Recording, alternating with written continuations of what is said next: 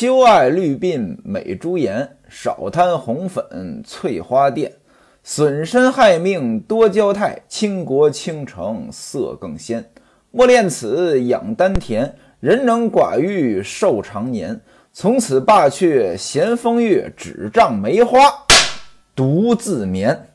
众亲友前来吊唁，大伙儿呢都是一身轻笑，只有两个人是重孝在身，谁呀？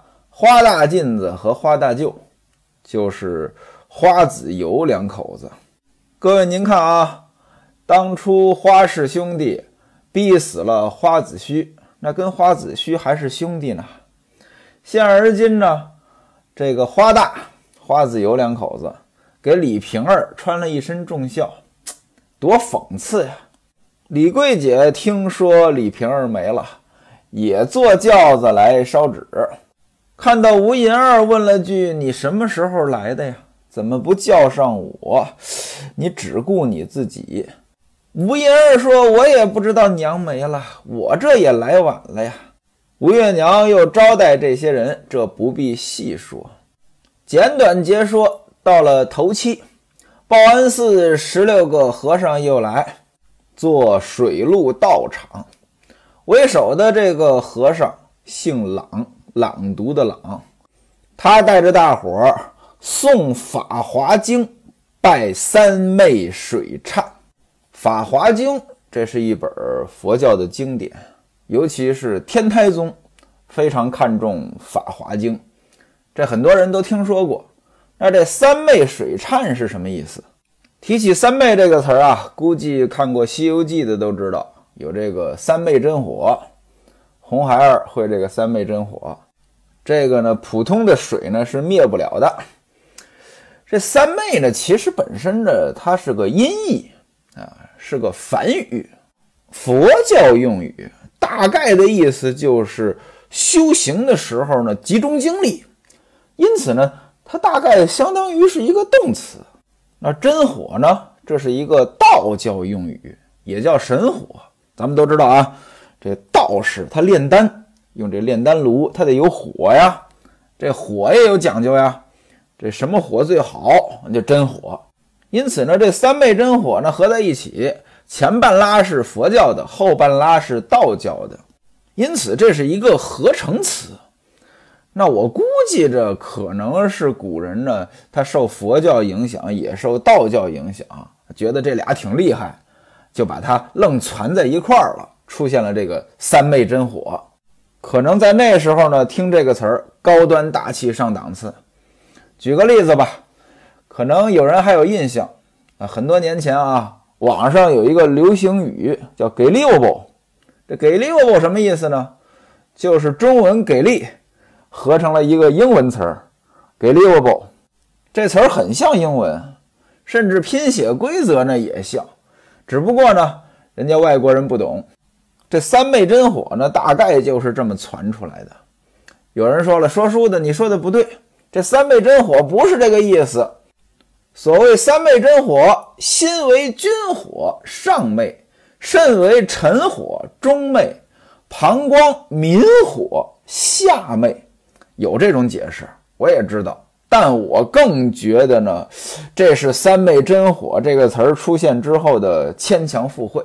不过呢，这只是说书人我自己的理解，谁对谁错呢？说书人呢，我也说不清。那这个三昧水忏又是怎么回事？这说的是唐朝的悟达国师，是个和尚啊，他的膝盖上呢长了一个疮。叫人面疮，什么叫人面疮？就是这个疮的形状呀，像个人脸，像到什么程度呢？眉目口齿俱备，哎，有眉毛，有眼睛，有嘴，有牙，活脱脱的长了一张脸。不光如此啊，这张脸可不是说光长得像，你要是给这张脸喂饭，它也吃，而且呢，还能说话。你说这玩意儿不麻烦了吗？找大夫瞧呗，不管用。找了多少名医，开了多少药，没有用。兀达国师呢，想起一件事儿来。他年轻的时候呢，在长安遇到过一个很奇怪的僧人。这个僧人呢得了病了，什么病呢？有人说是麻风病。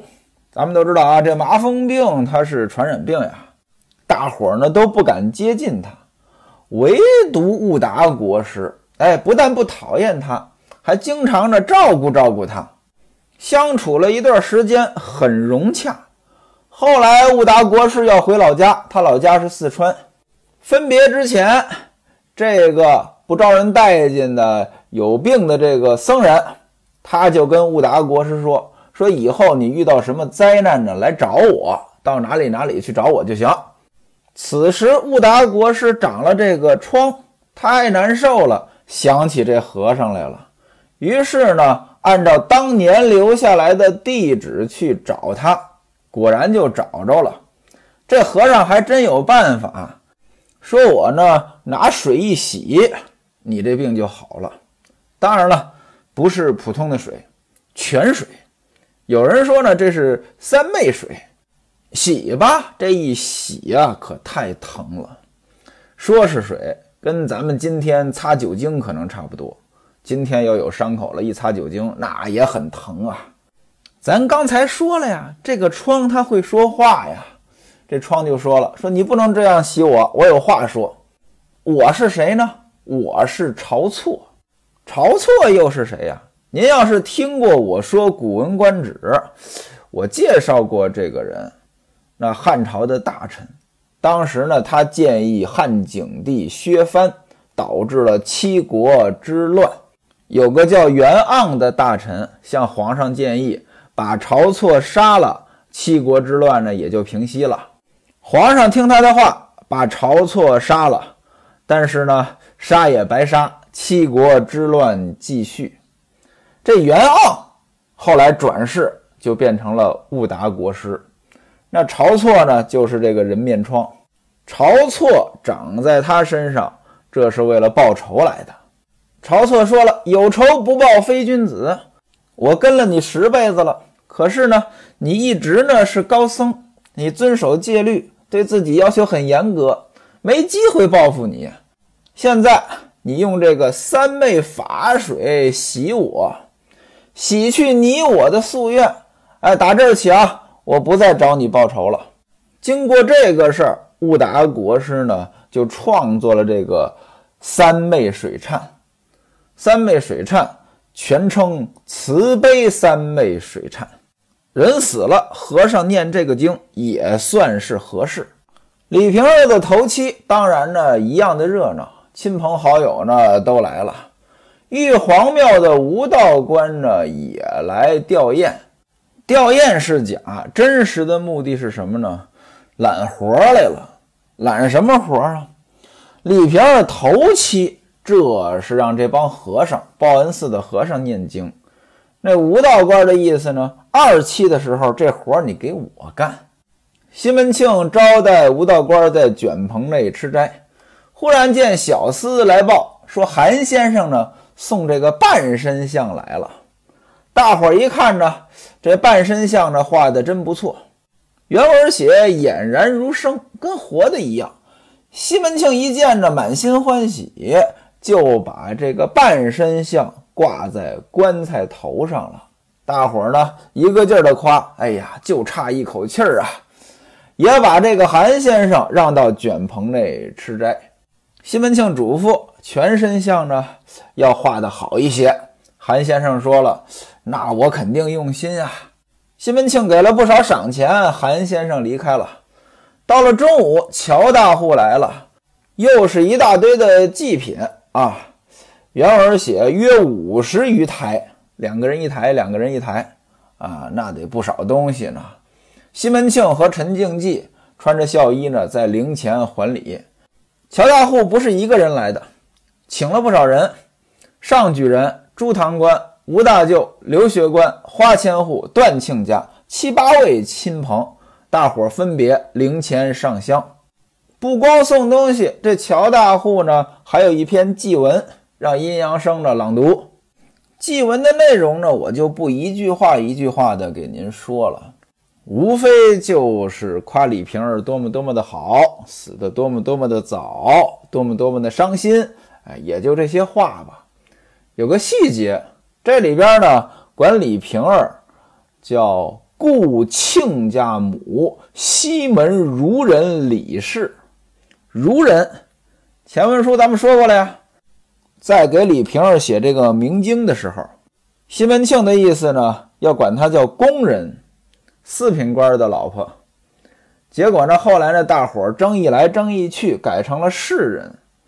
当时咱们介绍了，儒人是什么呢？儒人是七品官，七品官的老婆才能叫儒人。所以您看啊，这里边这词儿呢就瞎用了。祭文念完了，这个回礼也完了，让到卷棚内吃饭。接下来呢？是这些人的女眷，乔大户的娘子呀，崔亲家母呀，朱堂官的娘子呀，上举人的娘子，段大姐，啊，各位女眷，这来祭奠。到这一步呢，敲锣打鼓，还有节目，在李瓶儿的灵前跳这个鬼判队伍。什么叫鬼判队伍？鬼就是小鬼儿，判呢就是判官，小鬼儿和判官一起跳个舞，女眷来祭奠。就得吴月娘陪着了。祭奠完之后，请到后边喝茶，这个呢不必细说。西门庆在卷棚内跟大伙喝酒呢，忽然间听到云板响，这一打云板呢，就是来人了。果然有人进来禀报说胡爷来了。胡爷，东平府的府尹胡大人，这是大人物来了。西门庆呢，赶紧穿好孝衣，灵前伺候，让温秀才出去迎接。先是底下人把这个香纸捧进来，接着是胡府引进来了。原文写他是素服金带，金带人家是当官的，啊，得带着这个大带。素服穿着这个浅色的衣服，代表着对死者的尊重。这么大的官来了，在场还有很多官吏呢。那就是上司来了呀，怎么着也得围到跟前，你得簇拥着呀，对吧？这胡府尹呢，嘿，这行礼行的还是个大礼。原文写斩拜两礼，斩拜跪下了。西门庆赶紧说：“哎呀，老先生请起，多有劳动。”他自个儿呢也跪下来回礼。胡府尹就问啊，说令夫人什么时候没的？学生，我昨天才知道，来迟了，来迟了。西门庆说：“我这个测试，您注意啊，这里边说的是测试啊。我这个测试呢得病了，怎么治也治不好，就这么没了，还麻烦您过来吊唁。”温秀才在旁边呢也作揖，请到厅上呢喝茶。喝完茶之后起身告辞，温秀才送出大门，胡府尹坐着轿子走了。其他这些人前来吊唁的，吃饭吃到了下午，大伙儿这才散去。转过天来，郑爱月来烧纸了，带着祭品，八盘饼散，三升汤饭，这就算给的东西不少，算是随了重礼了。于是吴月娘呢，回的是什么呢？回的是一匹整卷孝裙，整卷。一匹，那一般来说呢，你穿孝用不了这么多呀，那给的多。过去呢，这布匹呢又值钱。吴银儿和李桂姐来随份子呢，就是三钱银子。吴月娘呢就把这事儿跟西门庆说了，那意思，这么点钱我回什么呀？西门庆说：“嗨，在乎这干嘛呀？每个人都给一批整卷。从这里您可以看出来，这日常的小钱上边。”吴月娘呢是会算计的，看人家给的多呢，她也回的多；看人家给的少呢，她就舍不得。但是西门庆呢，不是很在乎这些小钱儿。包括本书一开头啊，他们十个人结拜的时候，吴月娘也有这么一幕，有哥几个给的那个钱呀，实在是不像话，太少了。吴月娘也不乐意跟西门庆说，西门庆那意思呢，也不在乎这些。那么吴月娘也就听西门庆的，把他们邀请到后边款待酒饭，又要过夜。到了晚上，亲朋呀、伙计啊来办宿。什么叫办宿啊？也就是陪着守灵，叫了一出戏，海盐戏。李明、吴慧、郑凤还有郑春都在这边伺候着。大棚之内摆了十五桌，坐在首席的乔大户，还有吴大舅、吴二舅、花大舅、沈姨父、韩姨父、倪秀才、温秀才、任一官、李治、黄四、英伯爵、谢希大、祝时念、孙寡嘴、白来光、常志杰、傅日新、韩道国、甘出山、奔地传、吴顺臣，还有两个外甥。街坊呢还有六七位。原文写呢。都是开桌。什么叫开桌？一张桌子坐俩人，一人坐一侧。那十五桌能坐三十人。刚才我嘚不嘚嘚不嘚报了那么多名字，这就是三十人。晚上点起十多支大蜡烛啊！各位，您别觉得点蜡烛这个事情是一件很普通的事情，这在古代这是很奢侈的事情。家里的女眷在灵前呢。拿这个围屏围着，啊，帘子垂下来，在里边有这个桌子吃饭，隔着这个帘子呢，往外看戏。大伙儿祭奠完了，西门庆和陈静济回礼，然后上桌子吃饭，然后呢，这就开戏了。唱的是什么戏呢？《玉环记》。这戏呢，唱的倒是挺应景怎么回事呢？这个《玉环记》呢，写的是爱情故事。唐朝有个书生叫韦高，他在这个青楼当中认识了一个女子叫玉箫。后来呢，没钱，被老鸨子赶出去了。您听啊，这个桥段他很熟悉。中国古代很多的爱情故事，它都是这个桥段，都是跟青楼女子有关的。为什么呢？因为在古代啊，没有自由恋爱。它很少有民间的这种爱情，古代的爱情基本上就是在青楼。前文书我也提到过，不能把青楼呢简单理解成皮肉场所，光干皮肉生意的叫娼，而青楼女子呢叫妓。青楼呢是个多功能的场所，除了这个有皮肉的成分之外，它也是招待客人呀、消遣的地方。有点像会所，再加上呢，这个青楼女子呢，往往呢还是艺人，说个书啊，唱个戏啊都会。另外呢，很重要的一个功能，这文人雅士来这儿找爱情。过去很多写爱情的诗句，实际上都是写给青楼女子的。当然了，青楼当中的爱情呢，它更像是爱情的幻象。为什么呢？这地方的爱情，那是纯粹建立在物质基础上的，没钱不行，而且呢，还得很有钱。这韦高啊，跟这个玉箫两个人的爱情没有金钱了，老鸨子把他赶出去了。不过这二人已经日久生情啊，临别的时候呢，韦高送了玉箫一个玉环，呃，作为信物。后来呢，韦高出去闯荡，被这个西川节度使张延赏招赘为婿，哎，这一下子平步青云了。而这个玉箫这边呢，因为思念成疾，最后是口含玉环而死，转世投胎之后叫萧玉，翻了个个儿，原来叫玉箫，现在叫萧玉。长大之后又遇到这个韦高，两个人团圆了。此时的韦高呢，自己已经是节度使了。哎，就这么一段爱情故事。哎，这出戏放在这儿算是比较应景的。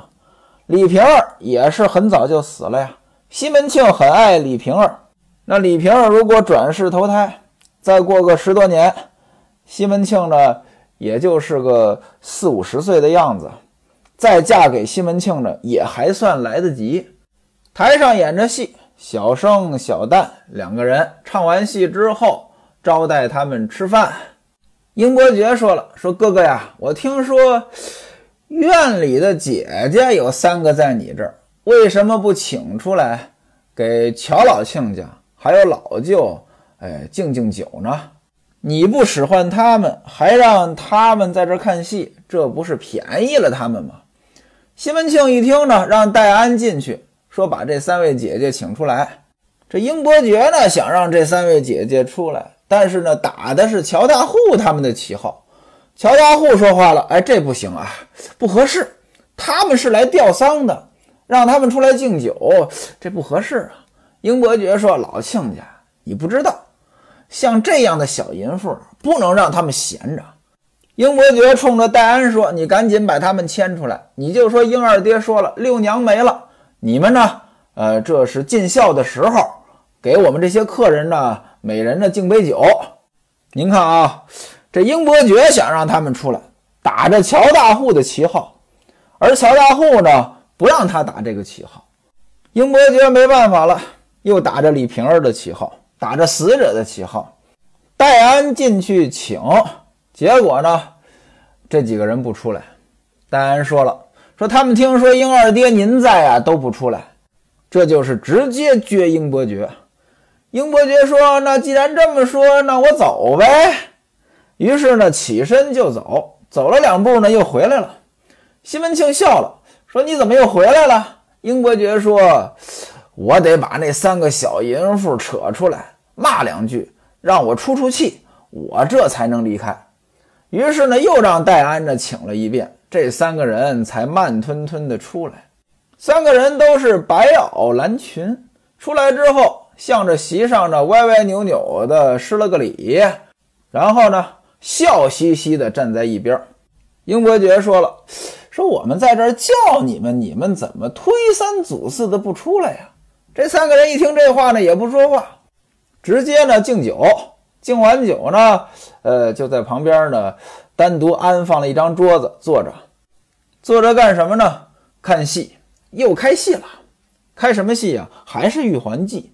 这戏呢，它一折子一折子的。那接着呢，往下推演这个剧情，演到哪里了呢？就是这个韦高。还有这个包之木，包之木是个花脸，两个人呢到这个勾栏里边找玉箫来了。老鸨子迎出来，这包之木就说了：“把姐姐叫出来吧。”老鸨子说了：“是包官人啊，你这人不会说话呀。我们家女儿是一般人吗？她一般能出来吗？你怎么着也得说一个请字儿啊？什么叫叫出来呀？”看到这儿，李桂姐呢笑了。说：“哎，你看这姓包的，和那樱花子一样，不识趣儿。”英伯爵说：“小淫妇啊，我怎么不识趣儿了？我不识趣儿，你家妈妈怎么这么喜欢我？”李桂姐说了：“她喜欢你，你一边待着去吧。”西门庆说：“看戏，看戏，看戏，说什么话呀？谁在说话啊？罚一大杯酒。”英伯爵这才不说话了。台上又唱了一会儿，下去了。大厅之内。在左边吊着帘子看戏的是谁呢？吴大妗子、二妗子、杨姑娘、潘姥姥、吴大姨、孟大姨、吴顺臣的媳妇郑三姐，还有段大姐。本家的姐妹吴月娘，他们这些人也在这边。这是左边，右边呢也吊着个帘子，里边看戏的是谁呢？春梅、玉箫、玉兰、迎春、小玉，啊，这些下人在这儿看。此时呢，帘子外边走来一人，谁呀？这人叫郑继。郑继是干什么的？西门庆家里边负责端茶的，是个下人。他呢，端着一盘子果仁泡茶，从这帘子下边经过。春梅看见了，说：“你端茶给谁？”这郑继说了：“说那边那些娘，他们要吃。”春梅呢，顺手呢就端起一杯来，可是此时呢也赶巧了，小玉呀，听见这边的戏里边啊，那个女的也叫玉箫，这家里边也有个玉箫呀。小玉就把玉箫拉过来说：“说淫妇，你看你的相好来了，宝子叫你出去接客呢，你还不赶紧去？”说这话呢，就这么一推玉箫。一推推到帘子外边了，正撞到春梅，这茶呢就洒了，洒了一身。春梅不知道怎么回事啊，她就以为玉箫撞她了。谁惹得起春梅啊？春梅张嘴就骂：“你这个淫妇啊，你干什么呀？啊，你看中我这一身，差点连这杯子都打碎了。”春梅这嗓门很大，西门庆听见了呢，就让莱安来问说：“谁在这儿吵吵呢？”春梅坐在椅子上跟莱安说：“说你去禀报啊，玉箫这个浪淫妇看见汉子呢，等着浪着。您想呀，这场景多忙啊！”西门庆也就问了问，也没心思管这事儿。吴月娘过来了，得知是小玉惹的祸，就开始数落小玉，说：“你出来这么久了，你也回屋看看去啊！都在这边看戏，那屋里还有谁呀？”小玉说：“大姐刚才后边去了，大姐西门大姐，还有两位师傅也在屋里坐着，两个尼姑。”吴月娘说：“你们这些狗东西啊，让你们在这儿看看戏，好家伙，招惹是非。”春梅在吴月娘面前，那赶紧站起来说：“娘啊，你问他啊，他们一个个就跟发了疯似的，没有一点样，嘻嘻哈哈的，也不怕外人看见笑话。”吴月娘把这些人数了一回，然后呢，过去陪客人看戏。此时呢，乔大户和倪秀才呢起身告辞了。沈姨父、任姨官、韩姨父也要起身告辞了。正在此时，有一人开言道：“哎，你们三位可不能走啊！”